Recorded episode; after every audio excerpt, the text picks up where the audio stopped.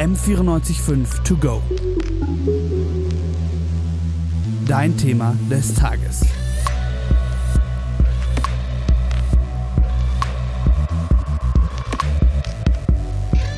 Investigative Recherchen sind die Kür der Reportagen. Spannend, mitreißend und manchmal voller Abgründe. Bei manchen, wie den Panama Papers, kann man die Auswirkungen noch Jahre später spüren. Mein Name ist Stefanie Haas und ich spreche heute mit Alexander Fanta und Daniel Laufert, Redakteure bei netzpolitik.org. Sie haben die Reportage Wolfsgeist geschrieben.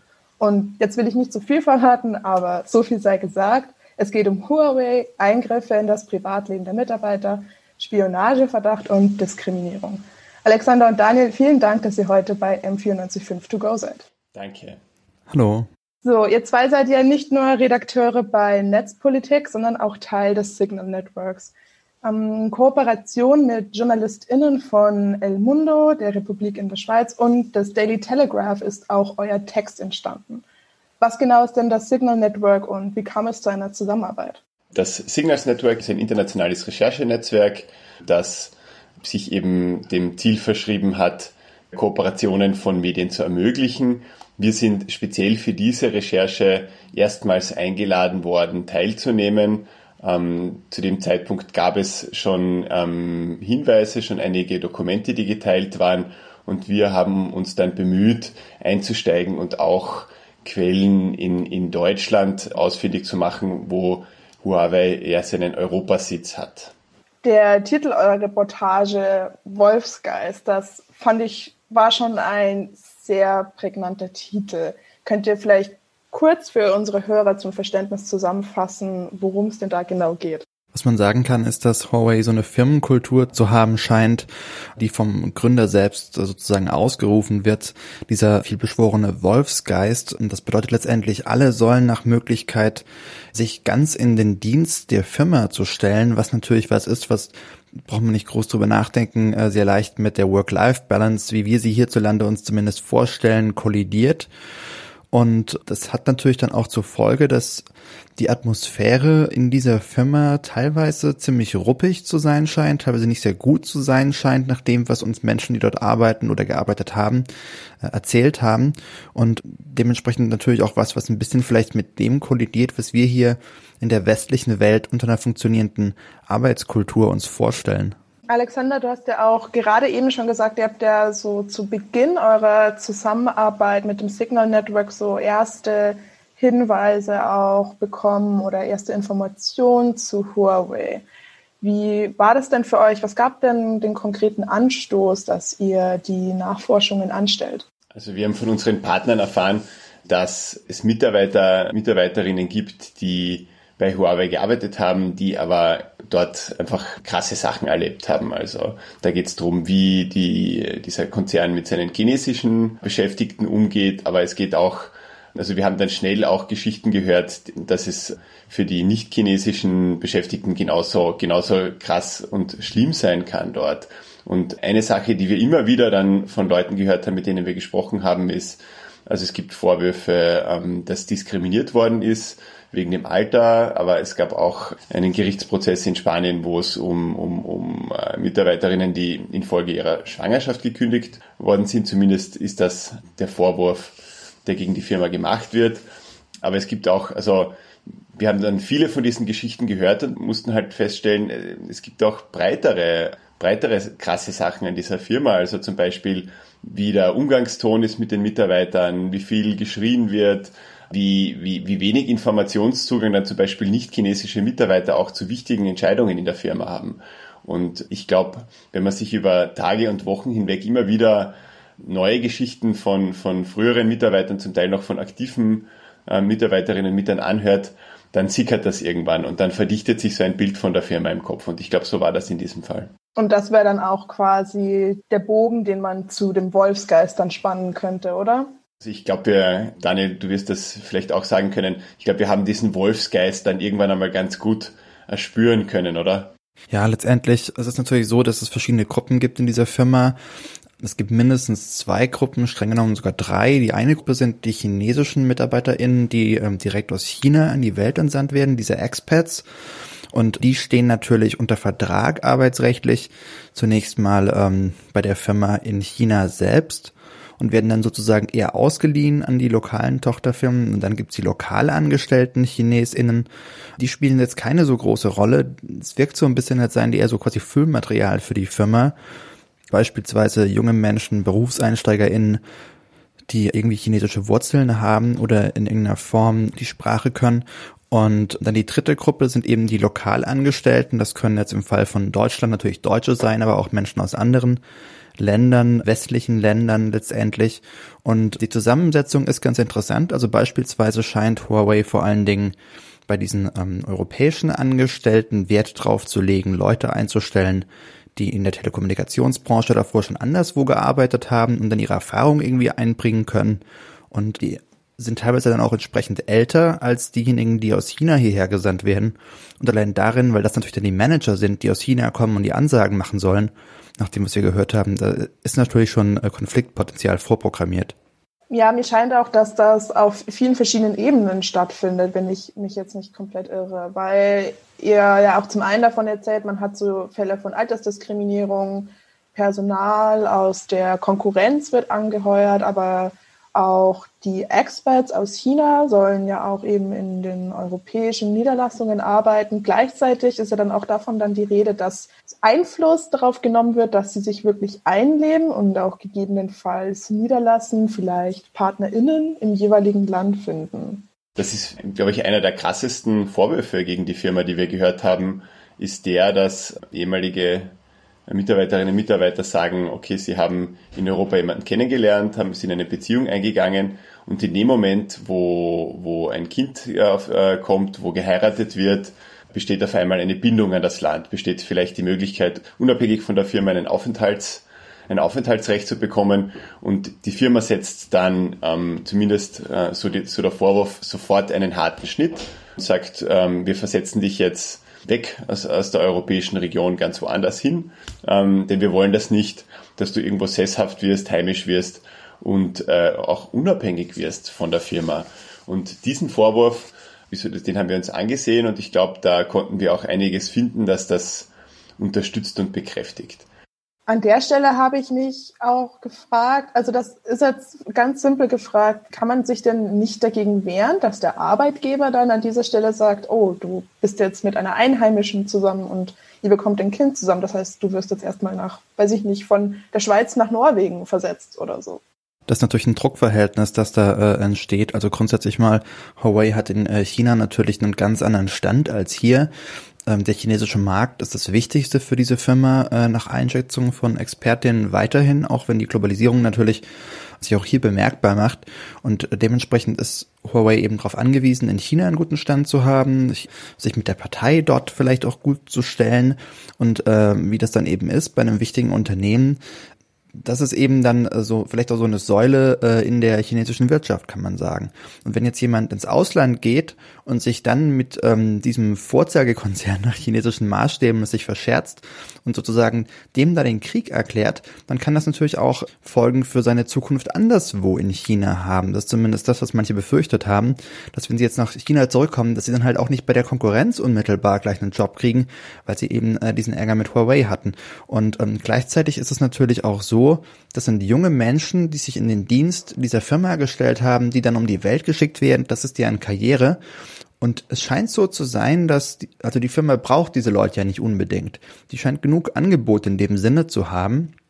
Und wenn da jemand aus der Reihe tanzt, scheint es teilweise relativ schnell zu gehen, dass man sich da eben, ja, rauskekelt, kann man sagen. Deswegen es mag dann zwar irgendwie so zu sein, so, so sein auf dem Papier letztendlich, dass wenn die in Deutschland sind, na, theoretisch gilt ein deutsches Arbeitsrecht, äh, es gibt dann bestimmte, bestimmte Gesetze, die sie eigentlich schützen müssten, aber sie wissen genau, in zwei bis drei Jahren oder vielleicht fünf Jahren, dann werden sie zurück nach China gehen und dann äh, hat die Firma sie wieder voll im Griff, spätestens dann, vielleicht schon eher.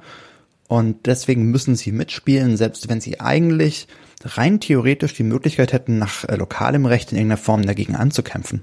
Mich würde ja an dieser Stelle auch sehr interessieren, wie der Umgang für euch mit Huawei war. Wie waren denn so eure Erfahrungen? Weil zu Beginn des Textes schreibt er von einer sehr interessanten Begebenheit, dass die Firmenzentrale in Düsseldorf ja fotografiert wurde und dass daraufhin eine Mitarbeiterin und Security gekommen sind und euch gefragt haben, warum da Fotos gemacht werden und dass diese Fotos gelöscht werden sollen. Gab es denn da weitere ähnliche Ereignisse und wie war so generell die Kommunikation mit Huawei? Ich bin im November hingefahren und habe mir das mal angeschaut und ein paar Bilder gemacht und ähm, die waren dort ziemlich nervös, kann man sagen. Das könnte auch damit zusammengehangen haben, dass äh, es bereits äh, ein paar Wochen davor einen Artikel in der Welt am Sonntag gab und auch dort äh, Bilder von dieser Zentrale erschienen sind und die eben, denke ich, auch gemerkt haben, dass jetzt gerade da besonderes Augenmerk drauf gerichtet wird, was dort passiert. Und ähm, ich habe dann ein paar Fotos gemacht und es gibt draußen beispielsweise in der Einfahrt zur Tiefgarage eine Bewachungskamera und man hat dann gesehen, also ich vermute, dass sie mich von innen gesehen haben, ehrlich gesagt. Und ich habe dann auch mal äh, hochgeschaut und ich habe gesehen, dass oben an den Fenstern Leute stehen und mich fotografieren, würde ich behaupten, wie ich unten stehe auf der Straße und Fotos vom Gebäude mache. Und dann sind sehr schnell ein Sicherheitsmann und eine Mitarbeiterin rausgekommen. Und die wollten zunächst mal wissen, was ich da eigentlich mache und dass ich die Fotos lösche. Das habe ich natürlich nicht getan. Und dann kamen noch weitere Leute raus und dann kam der Chef der Rechtsabteilung raus. Und ähm, irgendwann habe ich dann mal so zwischendrin, um die Szene zu dokumentieren, ein Foto gemacht, auf dem auch, da war wirklich nur eine Hand zu sehen von einem Mitarbeiter. Der wollte dann, dass ich das Foto natürlich lösche und dann habe ich gemeint, naja, eigentlich stehe ich hier auf öffentlichem Raum. Ich ähm, habe jetzt ihre Gesichter nicht groß fotografiert oder so. Sie können jetzt eigentlich nur noch die Polizei rufen. Und das war dann der Punkt ähm, letztendlich, wo dann der Chef der Rechtsabteilung eingeschritten ist und die Lage beruhigt hat, weil ich glaube, er hat kapiert, das war jetzt in dem Fall ein Deutscher, glaube ich, ähm, er hat kapiert, dass das jetzt hier nicht äh, gut endet, wenn sie jetzt weitermachen damit, weil ich meine, wenn die Polizei kommen muss, weil ein Journalist bei ihnen vor der Zentrale Fotos gemacht hat, dann äh, sieht das wirklich nicht gut aus und das war natürlich ein Szenario, das sie vermeiden wollten. Was mich noch interessieren würde, wäre, wie denn eure Zusammenarbeit aussah. Ihr schreibt ja unter anderem von einer Zusammenarbeit mit euren KollegInnen beim Daily Telegraph. Und wenn ich das jetzt so lese, so als Nachwuchsjournalistin, habe ich da noch kein so ein richtiges Bild vor Augen. Wie, also wie genau sah das denn aus? Habt ihr da blöd, ganz, ganz blöd formuliert, habt ihr euch da regelmäßig auf einen Kaffee getroffen und dann überlegt, wie man an relevante Informationen kommt? Oder wie habt ihr euch denn da so koordiniert? Also das lief ja alles unter Pandemiebedingungen ab. Wir arbeiten hier mit Leuten, die wir noch nie persönlich getroffen haben, leider. Äh, wir hatten wöchentliche Gespräche, wir haben Dokumente getauscht über verschlüsselte Kanäle. Also das waren, das waren mal so die, die zwei Wege. Man hat dann auch oft äh, bilateral mit einzelnen Journalistinnen und Journalisten, mit denen wir zusammengearbeitet haben, Nachrichten ausgetauscht, hier mal telefoniert und zum Teil war es dann auch möglich, in einzelnen Fällen gemeinsam mit über, mit, also über verschlüsselte Kanäle mit Quellen zu reden. Das Interessante ist ja irgendwie auch, dass man hier mit einem Konzern zu tun hat, der global agiert. Das heißt, wenn man jetzt irgendwie in Deutschland was findet, kann man natürlich dann sagen, hey, guck doch mal nach, gibt es das auch in der Schweiz oder andersrum oder in England äh, oder irgendwo anders, in Spanien vielleicht. Und wenn man meinetwegen dann den Verdacht hat, das war beispielsweise jetzt hier so, wir hatten in Deutschland Fälle gefunden, die ähm, darauf hindeuteten, dass wohl Leute gekündigt wurden ab einem bestimmten Alter, kann man sagen. Also es waren zumindest ein paar Vorwürfe, die da im Raum standen. Und daraufhin hat unser spanischer Kollege von El Mundo tatsächlich dann auch Gerichtsurteile in dieser Hinsicht gefunden, ähm, wonach tatsächlich die Firma wegen äh, Altersdiskriminierung dort verurteilt wurde. Das heißt, man hat dadurch, dass man eben diese anderen Leute im Boot hat, die in anderen Ländern nochmal ganz anders danach suchen können, auch wirklich gute Schützenhilfe, kann man sagen. Und so zeichnet sich eben dann nicht nur ein paar Einzelfälle ab, sondern ein ganzes System, das sich am Ende dann halt eben zu diesem Gesamtbild zusammensetzt, so. Jetzt, wo du gerade auch erzählt hast, dass einer eurer Kollegen die Gerichtsurteile gefunden hat, mich würde auch an der Stelle noch interessieren, also klar, ich weiß, ihr müsst Quellenschutz betreiben und so, aber könnt ihr vielleicht grob erklären, wie ihr so an eure Quellen gekommen seid und eure Informationen zusammengetragen habt? Also wie wir an die Quellen gekommen sind, äh, das würde ich jetzt äh, lieber nicht sagen, weil das lässt sich dann natürlich vielleicht rekonstruieren zum Teil, wenn ich jetzt bestimmte Kanäle ähm, nenne oder äh, wie auch immer, lässt sich vielleicht nachvollziehen, äh, wer uns auf welche Quelle aufmerksam gemacht hat und welche Quelle das sein könnte. Was wir gemacht haben letztendlich ist auch, ich meine, das Problem ist natürlich, wenn, wenn ich, wir haben, wir haben die Quellen praktisch alle anonymisiert mit einer Ausnahme, wo wir einen Vornamen genannt haben, aber die anderen sind alle anonymisiert. Und ähm, das Problem ist natürlich immer noch, wenn ich besonders viele Details von einer einzelnen Quelle jetzt in diesen Text schreibe, dann ist es möglich, einfach diese ganzen Parameter zusammenzuzählen und am Ende hat sich immer noch, äh, gibt es immer noch irgendwie eine Möglichkeit, diese Person dann wirklich zu identifizieren. Deswegen haben wir Wert drauf gelegt, dann auch so ein bisschen ähm, zu verschleiern, welche Person jetzt was im Einzelnen gesagt hat und uns dagegen entschieden, denen beispielsweise ähm, erfundene Namen zu geben, einfach als Pseudonyme im Text, damit es eben auch nicht nachvollziehbar ist, von wem kam jetzt eigentlich nochmal genau was und äh, niemand in der Lage ist, diese Bilder zusammenzusetzen, gegebenenfalls, äh, aus denen sich dann doch wieder was Identifizierbares ergeben könnte. Verstehe, ja gut, da muss man jetzt auch sehr vorsichtig sein, weil natürlich von den Quellen einem auch bestimmte Menge Vertrauen entgegengebracht wird, dass man diese Informationen eben sehr sorgfältig handhabt. Eure Recherche gibt ja auch schon viel her, dass man jetzt nicht nur bei diesem einen Text bleibt. Könnt ihr mir denn vielleicht ein bisschen was darüber verraten, ob da noch mal was, ob ihr da noch mal was dazu recherchiert oder ob da noch mal etwas kommt? Ohne zu viel auf einmal zu verraten, Daniel, vielleicht magst du da auch noch gleich was dazu sagen. Äh, wir bleiben auf jeden Fall an dem Thema dran und wir reden jetzt auch wieder mit neuen Leuten über das Thema. Ja, normalerweise veröffentlichen wir auf Deutsch, haben wir hier auch gemacht. Wir haben den Text auch noch auf Englisch übersetzt. Äh, und ähm, das hatte zur Folge, dass der, nach dem, was wir so sehen, offenbar in Kreisen von ehemaligen MitarbeiterInnen oder aktuellen, so ganz klar ist das jetzt ja nicht, wohl rumging und wir dementsprechend Zuschriften erhalten haben, von wegen, ähm, das ist genau so, wie ich das dort erlebt, erlebt habe beispielsweise, auf, äh, von Leuten auf verschiedenen Kontinenten tatsächlich. Das heißt, es scheint schon, schon äh, vielen Leuten sehr bekannt gekommen, vorgekommen zu sein. Jetzt ist natürlich so, dass man dadurch natürlich dann auch äh, perspektivisch vielleicht noch neue Kontakte aufbauen kann. Da muss man dann mal sehen, welche Geschichten sich daraus ergeben könnten. Das ist gerade noch sehr offen. Es gibt bei dieser Firma natürlich unzählige Ansätze und auch mit dem, was wir jetzt hier geschrieben haben, dass eher so ein Überblick über die Arbeitskultur, aber wenn man dann nochmal bei einzelnen Punkten in die Tiefe eintauchen wollte, dann gibt es sicherlich auch noch Möglichkeiten. Deswegen kann es sehr gut sein, dass wir dann auch die eine oder andere Sache finden. Abschließend würde mich noch interessieren, weil ihr selber ja auch gesagt habt, dass anscheinend eure Reportage oder vielmehr auch die englische Version davon ja schon Resonanz nach sich gezogen habt. Denkt ihr denn, dass dieser Text jetzt und auch weitere Sachen, an denen ihr recherchiert, Folgen haben könnten für Huawei, dass es irgendwann darauf hinausläuft, dass man gezwungen wird, sich wirklich an das deutsche Arbeitsrecht zu halten und auch die Leute beispielsweise einen Betriebsrat gründen lässt? Also ich sehe schon den Sinn von, von jedem Journalismus darin, die Öffentlichkeit zu informieren und dadurch auch Änderungen zu bewirken. Ich glaube, das könnte ähm, unsere Berichterstattung, auch die Folge der wird, könnte ein Anlass sein, auch für deutsche Behörden sich das nochmal genauer anzugucken. Also Arbeitsbehörden, ähm, Datenschutzbehörden. Ich glaube, ähm, ja, vielleicht auch die Politik. Also wir haben eine Geschichte mit Reaktionen aus der Politik gemacht da hat sich schon Besorgnis gezeigt bei ähm, Abgeordneten im Bundestag, beim Abgeordneten im Europaparlament. Was wir vielleicht noch mehr sehen, ist, sehen werden, ist, ähm, sind auch konkrete Auswirkungen. Da hoffe ich schon drauf. Ich glaube, es ist halt für Huawei am Ende ist natürlich der chinesische Markt das Entscheidende und äh, letztendlich sieht sie, die Firma, in so einer Art Zwiespalt, also auf der einen Seite sich gut zu stellen ähm, mit der Partei und dem Staat dann dadurch in China und auf der anderen Seite eben so ein weltoffenes Bild abzugeben einer, eines modernen Konzerns und da clashen natürlich dann zwei äh, unterschiedliche Dinge vielleicht auch zusammen.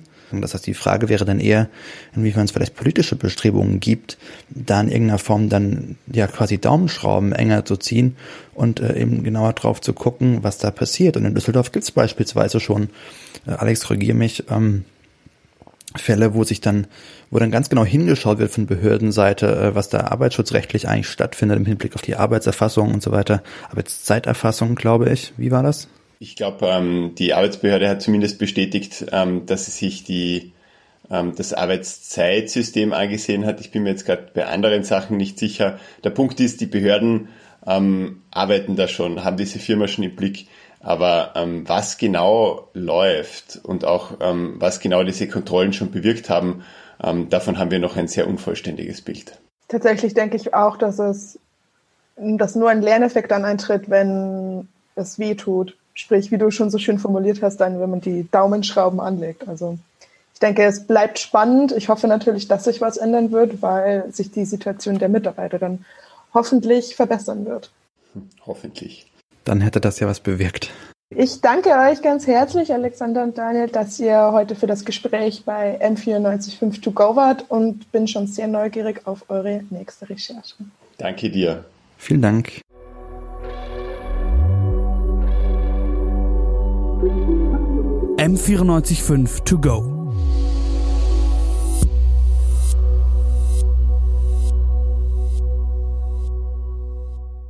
M945 To Go ist eine M945 Produktion. Ein Angebot der Media School Bayern.